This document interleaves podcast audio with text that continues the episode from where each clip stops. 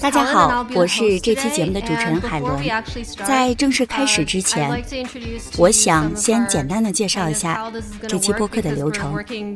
我们呢会以双语形式进行录制。今天的嘉宾有莫纳工作室主理人四季老师，我们会用中文向他提问。等他回答完，罗森呢会把四季老师讲的内容翻译成英语，帮助 Ashley 更好的理解。每个问题我都会问两次，用中文问四季老师，然后用英文问 Ashley。Ashley 回答完之后，罗森呢也会给四季老师翻译一次，这样呢我们就可以顺利的聊下去了。好的，那今天的节目就开始了。听众朋友们好，本期我们邀请到的嘉宾呢是潮玩玩家非常熟悉的莫纳工作室主理人四季和 Underverse 创始人 Ashley Wood。首先，我们请两位老师和大家打个招呼吧。大家好，我是那个莫纳的司机。呃，Ashley，Hi，Ashley，跟我们的粉丝和听众朋友们打个招呼吧。所有粉丝和听众朋友们，大家好。这里是来自 Underverse 的问候。Great，amazing。首先，我们先呃问一下四季老师吧。四季老师是如何最初接触到潮流玩具的呢？然后曾经都收藏过哪些玩具？我接触。潮玩应该当时还不叫潮玩吧？就是不是当时叫设计师玩具之类的？包括比如说阿什利当时的三 A 铁人三兄弟比较早的吧？因为我平常可能那个玩潮流项的并不是特别多。明白。那您在过往收藏过一些玩具的类型主要是什么样的呢？我要是自己玩，好像还挺杂的。大家可能看见那个我们做的一些，可能都偏偏那些。神鬼的东西比较硬一点的东西，但是其实我自己买的话，我可能会买那种特别可爱的。我每次可能去呃展会什么的，都会买一些特别奇怪的东西，包括什么小毛毡、什么四叶妹妹之类的东西啊，就特别小的奇怪的东西，我是特别喜欢买的。那后来又是为什么决定自己要做手办和玩具的呢？就还是喜欢吧。完了之后，因为之前干广告干了很多年。想起来好像干这么多年的广告，就忘了自己做做了什么。当时是在杂志上偶然间看见那个竹骨龙之的东西，就觉得我太酷了，说哇塞，要能做这个就太厉害了。完了就开始自己琢磨怎么去弄，怎么去做啊。所以你看莫纳早期的东西，其实跟竹骨的风格还挺像的。Cool, awesome. Yep, I think you know, I think we all kind of. 我想我们都有这样类似的经历。哈哈哈，是是。在真正开始做玩具之后，有哪些跟你之前想象的不太一样的地方吗？最早开始做东西，可能更多的精力都放在一些造型的设计，或我们很多的细节，我们该如何去表达自己想做的这个东西本身上。完了后来呢，其实你干这个就发现，其实它的后续工作也非常复杂，比如说你如何设计什么分件啊。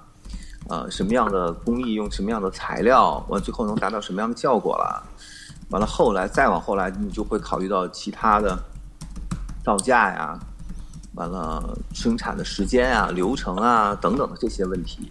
从创作呢，刚开始可能是非常自我的哈，我觉得。完了后来我会考虑到一些大众，就是大家呃对你的东西的一些反馈，我觉得难免的也会受到这样的。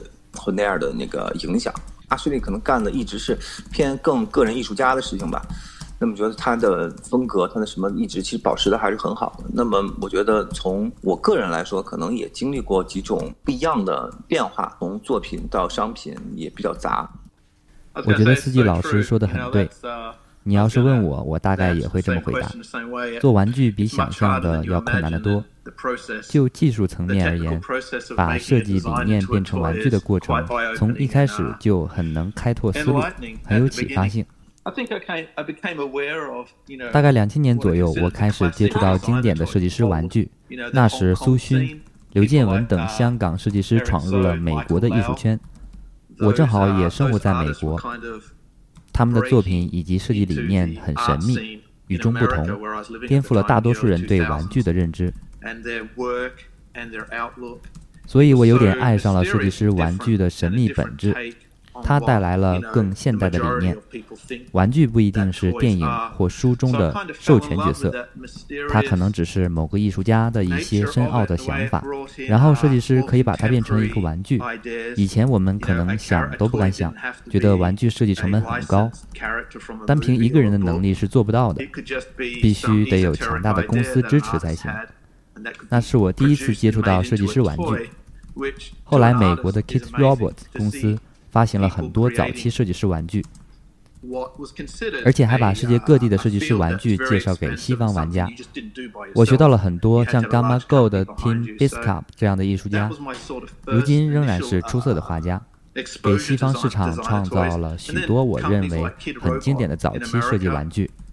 这就是我踏上这条道路的原因。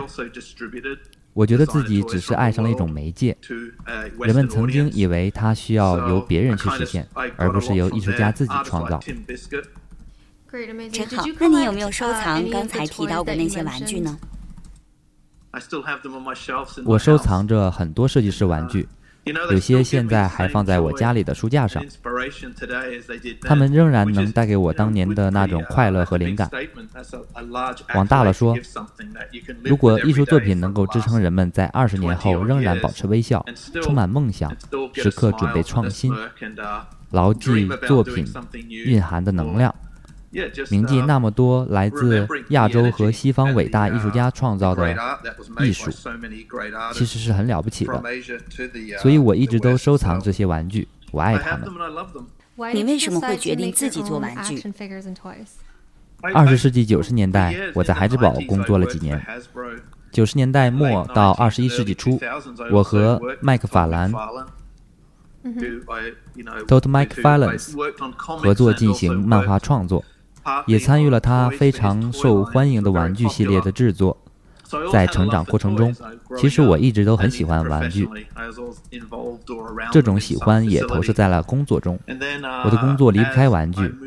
后来，在和其他公司合作开发产品的过程中，我创建了属于自己的 IP 角色。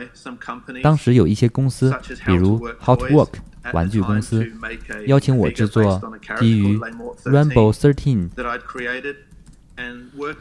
这个角色的模型，我就和 How to Work 一起开发玩具了。后来我和 Three Zero 的王建峰也合作过。设计师玩具很有趣，也很有启发性，非常鼓舞人心，令人兴奋。一开始我是跟其他公司和艺术家合作。后来成立了三 A 公司，整个过程就像是对制造玩具上瘾，一直持续到现在。这个行业也很刺激，它赋予人们一种绘图设计的能力，然后亲眼见证它实打实的出现在 3D 环境中，把设计做成玩具，就像图腾一样。是一种精神层面的享受，尤其是还可以跟玩家、支持者分享你的玩具设计，就像是一场表演，可以把创意分享给其他人。它不像一幅画，只有特定的人群可以拥有，或在书中看到。设计师玩具可以帮你分享创意，供人收藏，让大家欣赏体验。这种感受在艺术世界中是独一无二的，非常有中毒性。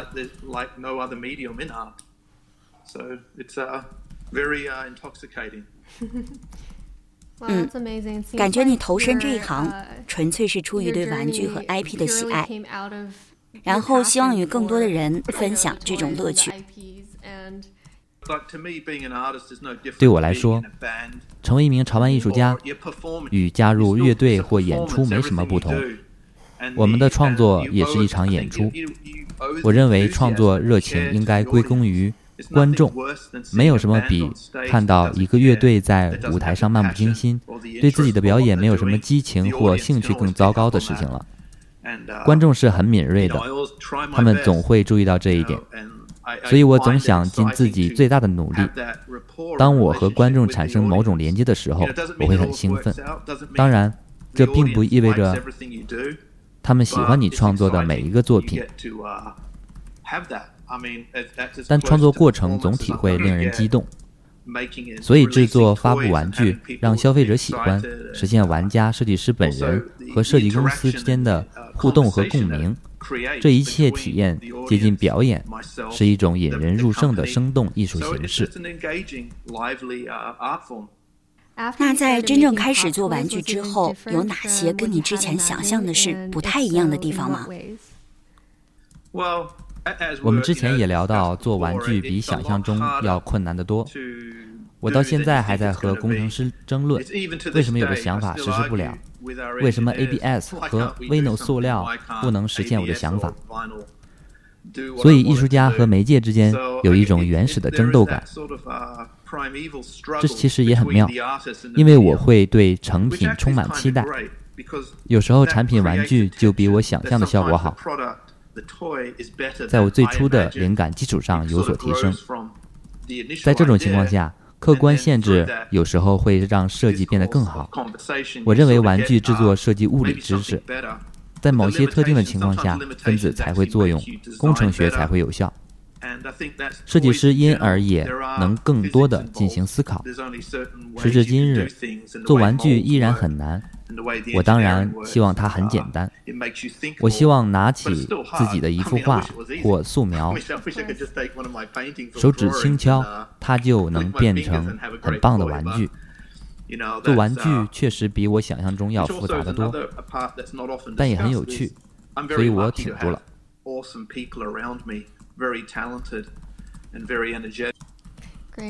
挺好的。其实我们每个人都应该学会坚持。对于品牌名称的来历，那首先想问一下四季老师，莫纳莫酱这两个名字是如何诞生的呢？什么莫纳？其实是我有一段时间特别的喜欢那个呃佛教的元素，从早期的作品也能看出来，是吧？完了之后，呃，莫纳佛教里的，嗯，说简单一点就是第七感。其实正常我们只有五感，比如眼耳鼻舌身。佛教呢认为意识应应该分为八种，就是。眼耳鼻舌身意莫那识阿赖耶识，那么莫那呢，正好是在第七识，它还没有变成第八识，就是因为它没有断执着。那墨匠呢是后来的了，我们乱七八糟做了很多奇怪的东西，就想把这个东西给分出来。所谓的匠人精神，能不能把这些东西做得更好玩一点、更好一点？所以其实就叫了墨匠。那听起来也呼应刚刚 Ashley 说的这个。对于匠人匠心，对于这个工艺的，呃水准和这个最终呈现的效果，都是为了给粉丝带来更好的这个潮玩的产品，也是感谢两位老师 对于潮玩做出的贡献。真酷！我希望我取名也能这么有深度。我得赶紧重新考虑 Underworth 这个名字的含义了，得让它跟佛教 牵上点关系。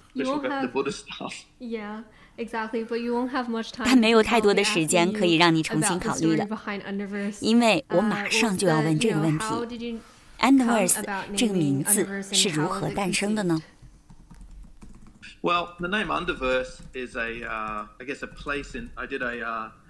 这个名字出自我创作的一本叫《Pop Out》的漫画。在 Pop-Out 的世界中呢，有一个相对的空间叫 Underverse，和宇宙相对应的就是 Underverse。西方有一种精神指称，上即是下，也就是说，凡事都有两面性。Underverse 就代表了这一点。对我来说，Underverse 就是一个新乐园，它的含义就是字面意思，这就是我们的本质。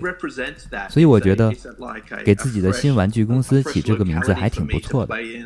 而且我不想局限于只做一家玩具公司，我想要一个更深奥的名字，这样大家可以自行解读。这就是名字背后的故事。不幸的是，他没有刚才司机老师说的那么酷，所以我现在伤心极了。我的名字里没有佛教的含义，我得走了，太失败了。没事儿，Underverse 的来历和司机老师说的佛教寓意是一样的，赞。好的，我回来了。觉得莫娜的这个名字好的更晦涩。每次有人问你为什么叫莫娜的时候，我都在想，我我要说多少话才能把这个事儿。说清楚。我觉得莫娜这个名字很有趣啊，名字本身就是个个性的一部分。下一个问题也是对四季老师想说，可不可以介绍几款我们品牌最受欢迎的作品？我们做了很多中国神话的这些东西，最受欢迎的，呃，这么多年给我的感觉好像一直很稳定，都是孙悟空。呃，无论是给游戏啊，还是我们自己原创啊，还是客户的一些定制，那么其实我觉得我们出了不同的呃设计、不同的材质、不同的尺寸的东西。你原先有人问过一个问题，就是你觉得中国的超级英雄是什么样子的？我说中国的最有名的超级英雄应该就是孙悟空了吧？我们做了各种各样的孙悟空，包括像雕像类的，那么也有做了一些像潮玩类的啊，有趣的那种造型，不一样的造型都还挺受欢迎的。不知道你对奇幻小说《西游记》熟不熟悉？我当然知道，我也非常喜欢孙悟空。我很喜欢孙悟空。小的时候，日本的电视节目《西游记》非常受欢迎。我那时候也是第一次知道孙悟空的故事。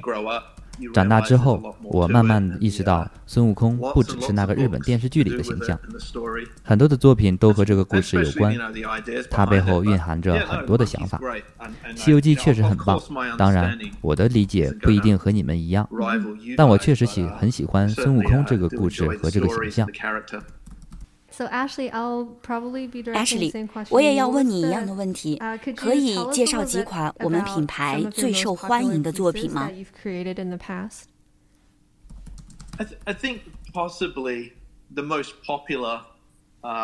从销量、关注度和粉丝数来看，最受欢迎的可能是 Tomorrow King 和 World War Robot。因为他们的发行量很大，玩家的支持度也很高，所以我觉得他们应该是最受欢迎的系列。但我个人对一些独立系列玩偶有点小偏心，比如 Kitty the Cat，还有还有我和 Susan 一起做的 Muse 系列玩偶也很受欢迎。我很幸运，这些年我很多不同的概念和想法都得到了支持。我当然也认为 Tomorrow King 和 World War Robot 很畅销。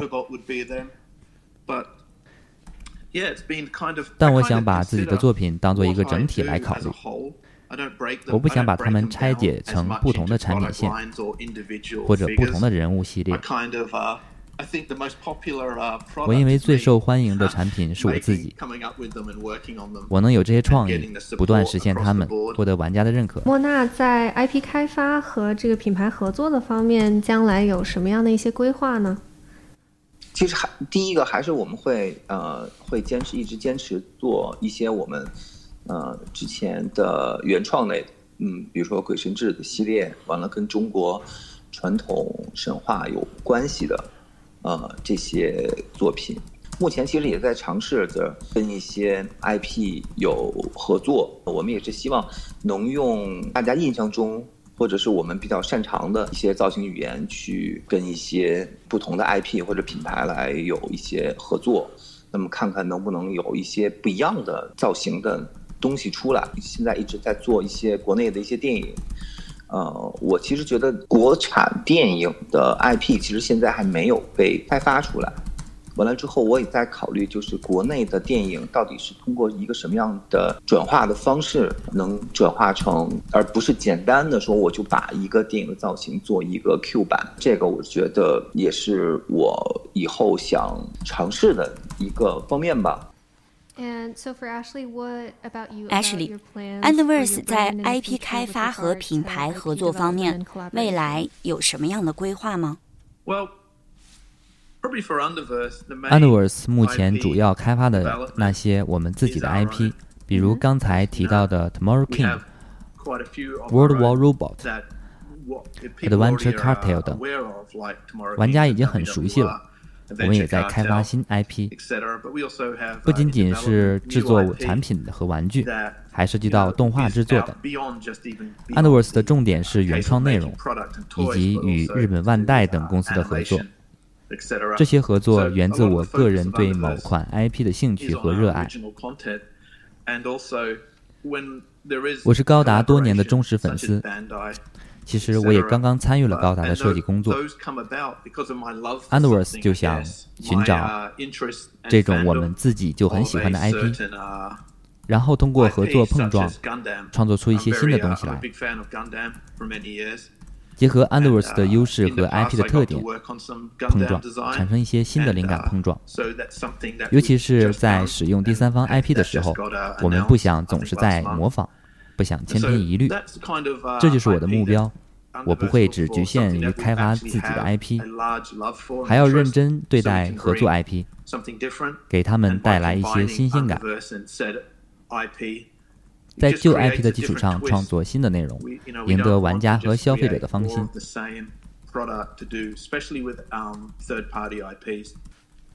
接下来的几个问题可能是关于创作和过往的一些经历对于现在创作的这个影响。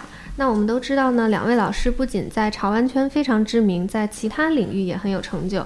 呃，像 Ashley 呢，很早就是知名的这个漫画作者和游戏原画师，参与制作的项目呢，包括了《光环》《合金装备》《魂斗罗》等经典游戏。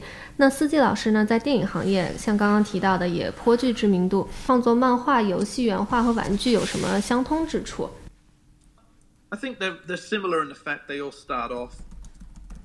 我认为创作漫画、游戏原画和玩具的相似之处在于，他们都是从创意开始，用概念、草图、绘画等体现，而且他们都是在为第三方解决问题，这和自己创造是有很大区别的。如果你有自己的公司，那创造就是个人问题，是你自己必须解决的概念。所以我认为漫画、电子游戏，还有我参与制作的电影，其实都非常相似。它们起点相似，只是在某一个点上产生分叉，然后走向各自不同的道路。比如电影就走向了动态，它不是一个静止的概念，必须在运动的环境中变化。而游戏呢？就是某一绘画变成了一个可控的 3D 角色等等，所以我认为他们有很多相似之处，但在某个点上，各个领域的知识和技术有所不同，因为每个领域都有它自己的局限性，有它自己的规律和互动方式，但我认为他们是相似的，只是所有的东西都有自己的分支。需要花时间和精力去理解每一个特定的领域。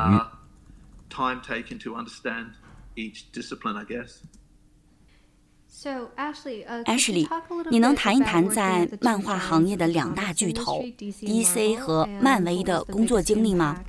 这段经历对你最大的影响又是什么呢？老实说，十几岁的时候，我最大的梦想就是为漫威工作。那是我的全部梦想。我每天下午和晚上都在画漫画，梦想着制作《X 战警》或《蜘蛛侠》。那是我努力工作的目标。当我真正成功的时候，我非常激动。后来，与其说是失望，不如说是现实。为漫威工作听起来真的让人激动，只是工作起来没有那么乐观了。工作内容的复杂带来的负面情绪交织。当然，有创造力的人会脱颖而出，所以当时我没有过多的去想他的艰辛。能为漫威工作非常鼓舞人心，他给了我继续努力的信心。一开始就为漫威工作的小小体验非常重要，但就像我说的，你遇到其他人，看到人性的现实，然后意识到你对漫威这家天堂般的出版公司的想象不可能成真。不成熟和缺乏经验让我显得很傻，但我可以诚实的说，在漫威、DC、Acclaim 漫画公司工作的经历，极大的激励了我，让我真正圆了儿时的梦想。再到后来呢，我嗯跟麦克法兰合作，跟 Image 漫画公司合作，创造的再生侠。就像是镀金之旅，给了我很好的平台，让我有所成就。二十世纪九十年代末到二十世纪初和麦克法兰的合作非常棒，他和我想象中的一样厉害。Ashley，想问一下你的设计元素里边为什么会经常涉及到一些战争或者是机械主题呢？原因很简单，我父亲是英国著名第十一骑兵团的一名少校，所以在成长的过程中呢，我听了看了很多有关坦克和其他军事装备的故事。我对父亲的我对父亲的尊敬和爱，让我对他的为人和工作内容产生了兴趣。虽然坦克等军事装备带来的一般都是相对消极和残酷的结果，我还是觉得他们很有意思。我觉得他们有人格。我能给这些装备拟人化，能看出他们的不同性格。这也是我创作 World War Robot 的原因。在我的设计初衷里呢，他们不只是一些残酷的杀戮机器，而是有自己风格和特点。玩家呢，不需要听我解释就可以了解它。我觉得他们自成艺术品，不需要我过分的解读，玩家可以观赏它，感知它。这是我的父亲，我在军人家庭的成长经历和我对工业设计和机械的喜爱之间的直接联系。但我也想赋予他们个性，我想让他们看起来更有活力，这样我们之间就可以产生更多的连接。我想要和自己设计的机器人产生共鸣，而不仅仅是创造出那些腿上绑着很酷的机械形象。四季老师觉得做潮玩和做电影概念的设计有什么相通之处或者不同之处呢？不同的地方还挺多的吧？我觉得最早我们在做一些模型的时候，也除了比如说会卖一些办类的东西哈，就没想过他能还有其他的什么方式能去展现。那么那时候呢，就是正好是乌尔善导演在拍那个《寻龙诀》，完里面呢就有一些特别奇怪的东西，比如说萨满的部分啊，萨满巫师啊，什么日军基地啊，就是这些部分。完了之后呢，找到我们说，哎，自己能不能呃试着去设计一下这种东西，包括那个傲骨公主最后的那个造型。当时其实也挺懵的，就不知道用什么样的方式去做。完了，后来就开始一点一点的去做了其他很多电影。在做《封神三部曲》的时候，我们大概是通过雕塑的手段，做了应该有将近一百个造型。呃，如果大家可能了了解《封神》的时候，就那里面因为太多的中国传统的那些神仙啊、妖怪啊、怪兽啊，那一段时间其实做的还是比较过瘾的，因为它最后大部分都是数字生物，所以我们。没有采取平面的方式，我们基本上都是在用雕塑的方式去进行的。那不一样的是，每一个设计都是要给到一个底层逻辑，它为什么要这样？说我们在做雷震子的时候，它其实只有一个幼年雷震雷震子和一个成年的雷震子，但是其实在这过程中，我们做了七个不同的阶段，就是它必须要有一个严格的逻辑的推导的过程。只有这个建立一个底层逻辑，我们才能往上面去做那些。啊，叠加的电影造型概念设计，就这样它才能是一个特别扎实的东西。呃，但是做手办呢，嗯，比如做玩具，呃也好，我给我的感觉哈，它不需要太多的这种底层的逻辑，觉得这可能是我觉得一个不一样的地方。参与过的电影设计里面，挑战最大的是哪一部呢？然后，呃，在我们现在这个阶段做完电影，现在回过来再做潮玩，会有什么变化吗？我觉得电影呢，可能对于潮玩手办这一类的局限性会更大。你比如说，我们在给电影设计完一个造，那么它其实就相对应的会有呃角色要有演员，那么如何根据这个演员的条件来实现这个造型，其实是我觉得是最困难的一步吧。就是你可能在设计的时候，可能有很多理想的状态，但是演员又有演员的特点，那你怎么去在这个之间去调整到你调整你的方案，并且在最后银幕当中，嗯，呈现的那个状态？还有就是电影语言、电影美学跟游戏和手办还是有一点呃不太一样的。在这里面，我们其实有一段时间也是在。呃转换，就是怎么样的能能把我们的一些设计，呃，用电影语言去呈现出来。它其实从手办或者潮玩的制作工艺完全跨行业了，就是在这个部分我们进入了一个完全陌生的领域，比如说特效化妆这一块儿，那么它其实跟手办、跟模型已经没有太多的直接的关系了。那我们其实也是在重新的学习，怎么样在这个工艺上能做出不一样的东西，或者是。我们能找到一个哎更有意思的方式去体会体现这个角色，用你的设计给角色相应的合理性，又不能呃限制这个角色或者这个演员的表演。刚才阿什利和我其实也都说了这个问题，就是嗯你在手办的制作当中会遇到这个问题，那么在电影当中它其实也会遇到同样的问题，啊，但只不过是技术层面。变得不一样了。呃，那四 T 老师，我们注意到啊，似乎是很喜欢中国的这个神怪的题材，这个有什么背景的故事吗？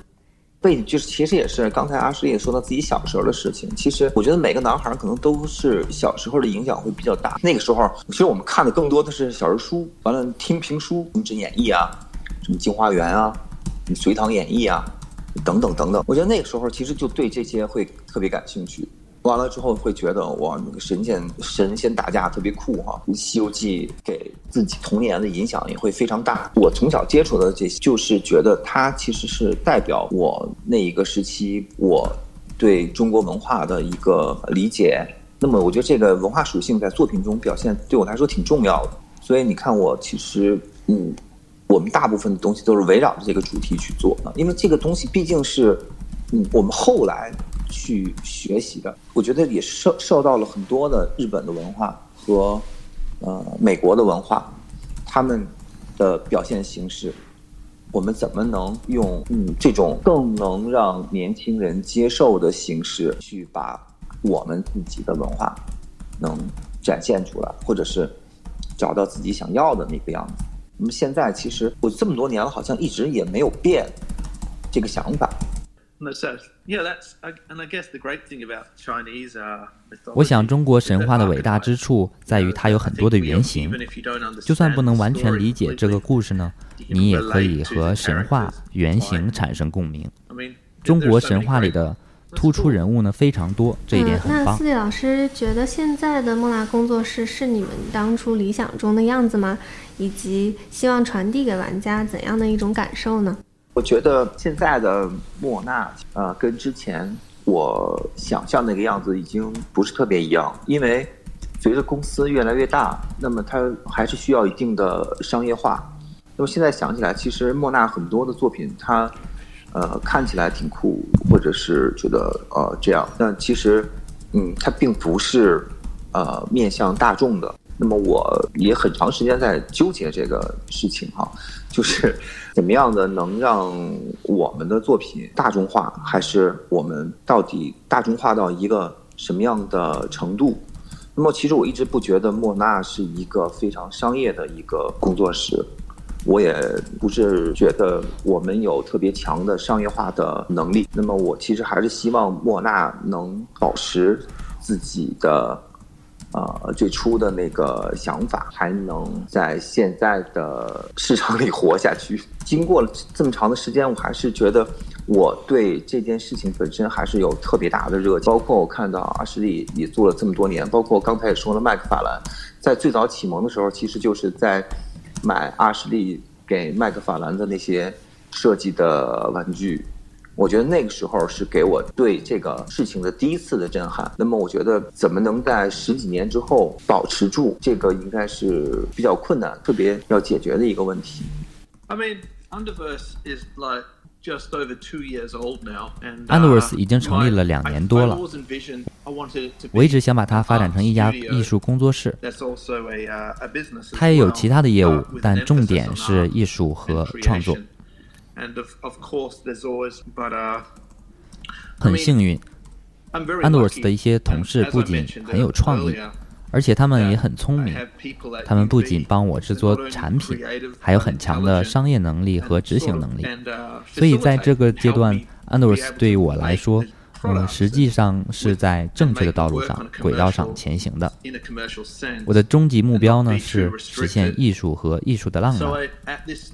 我想这是我的粉丝和 Universe 的粉丝想要的。这个领域也需要更多这种浪漫。这个行业里很多人根本没有任何的经验。他们只想钻进来挣快钱，但潮玩其实是个非常严肃的行业。对艺术保持严肃也能带来很多乐趣。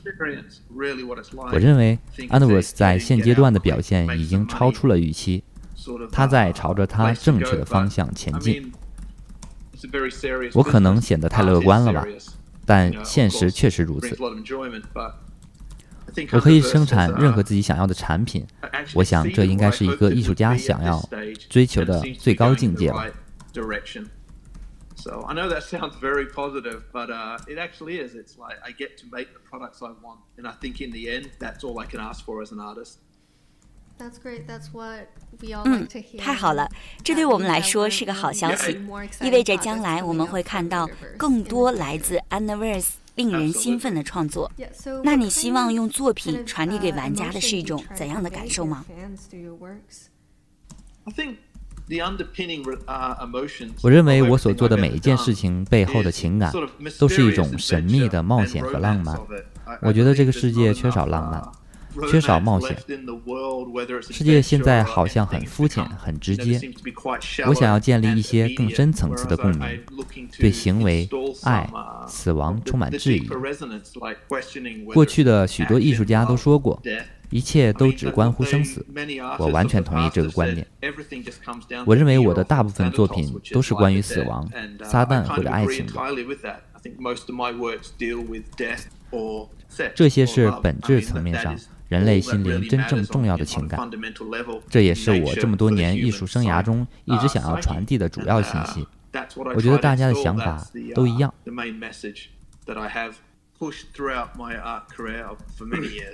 你怎么找到坚守艺术创作初心的同时，还能够实现商业化和市场化之间的这样一个平衡呢？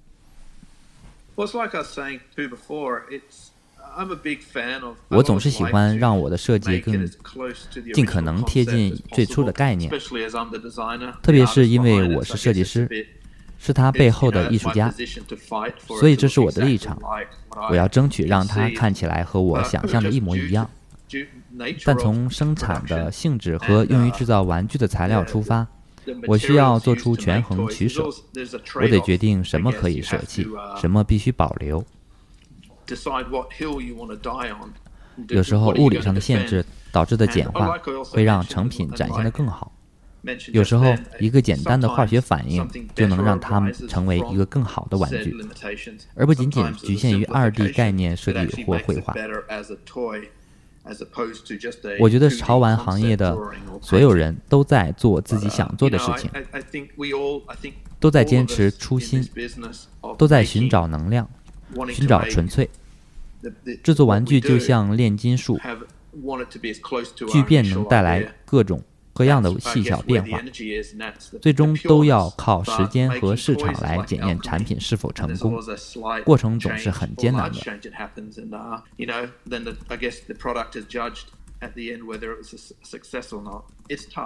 四季老师，这个中国的潮玩市场带给你一个什么样的感受呢？我觉得远远超出了我的对大家对潮玩的热情的这个认知度吧。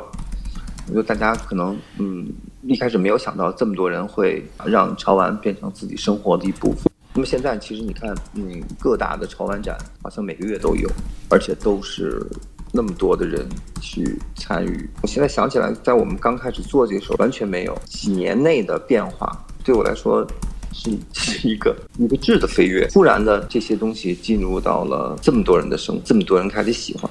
其实我觉得也正是因为有像您这样和木纳工作室这样具有匠人精神的这个潮玩工作室哈，给我们这个中国的潮流文化和潮流玩具的这个产业带来了如此大的变化。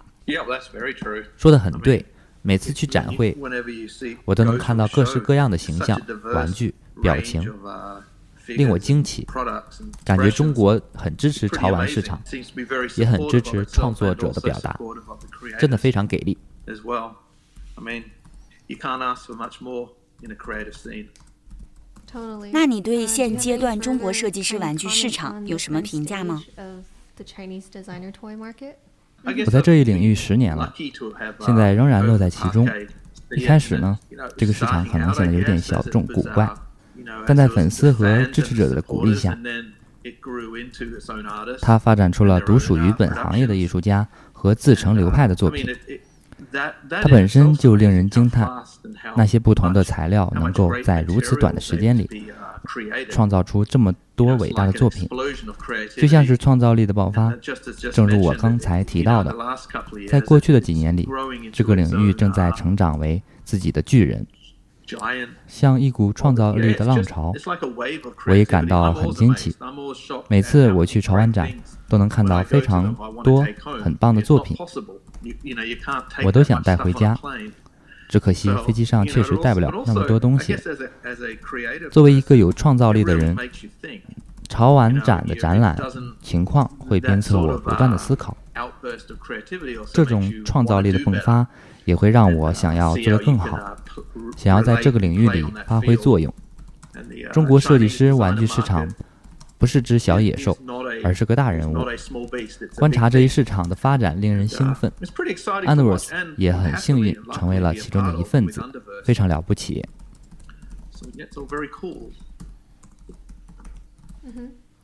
嗯，确实，我觉得中国设计师玩具市场未来的前景广阔。就像两位刚才所说，正是有了 Underverse 和莫纳工作室这样的创作者。才有了中国设计师玩具市场的今天，而且呢，我觉得未来会越来越好。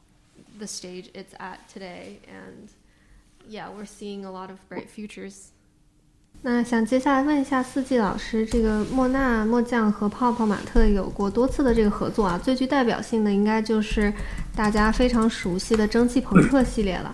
想问一下，呃，四季老师和泡沫的合作的感受是怎么样的呢？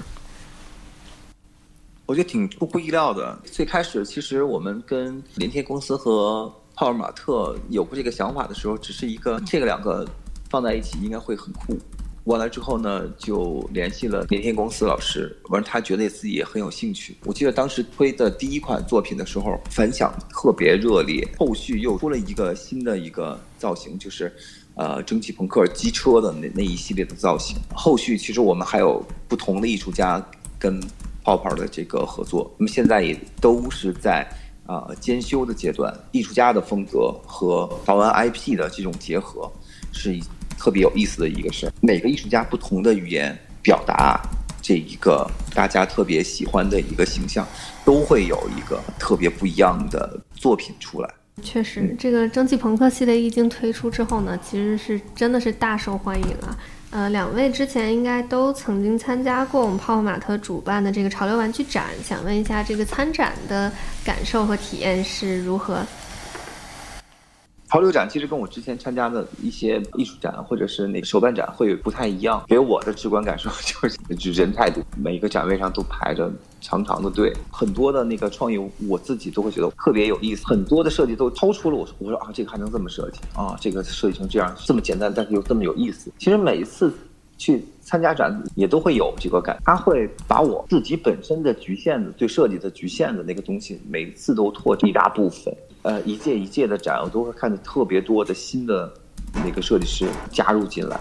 而现在给我的感觉就是，产品跟设计师的信息量特别大，各种各样的我之前没有见过的、没有想过的，都在出。无论是设计上，还是制作工艺上，甚至是包装，我都会觉得很有意思。这可能就是参展看很多很多不同的作者的东西。给你带来的感受，每次其实都在学习。你从侧面的去感受到现在的年轻人啊喜欢的方向，就是什么样的作品他们会觉得有意思，什么样的作品他们会特别的感兴趣。我觉得展会带来的这种直观的感受是特别难得的。哎，That's exactly my answer。这也正是我的答案。你可以把他的回答复制粘贴到 我这里。Well said. Okay. 对于潮玩展营造的氛围感，我想行业里的每个人可能都有类似的想法和体验。是的，一边是粉丝，一边是生意，所以我们得保持学习。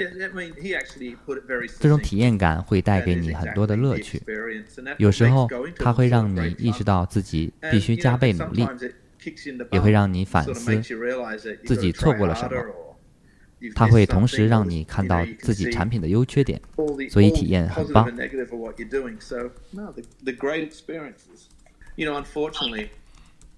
遗憾的是，受新冠疫情的阻碍，去年我没能参展。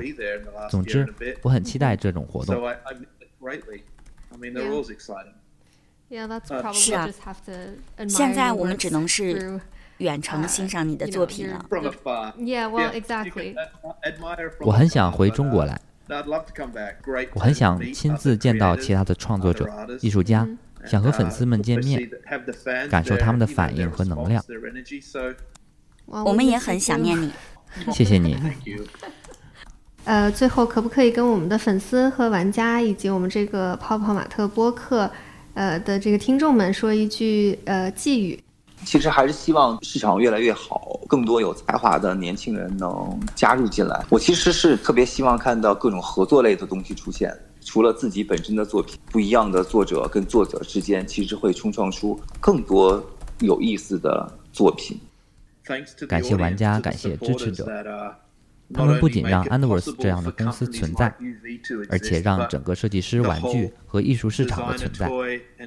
他们的支持相当惊人。虽然我不在中国，但我感谢他们所有人。作为一个艺术家，能有这样一群支持者，真的太棒了。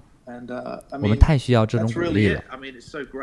也许很多艺术家会觉得，有没有人欣赏不是问题，他们是为了自己而创作。但对我来说，我创作的艺术是为了和人们分享。在中国有这么多玩家，有设计师玩具市场和粉丝的支持，我很幸运，非常感谢大家。太棒了、从 Ashley 和司机老师的谈话中我们收获颇丰。谢谢老师。很高兴参与本期节目。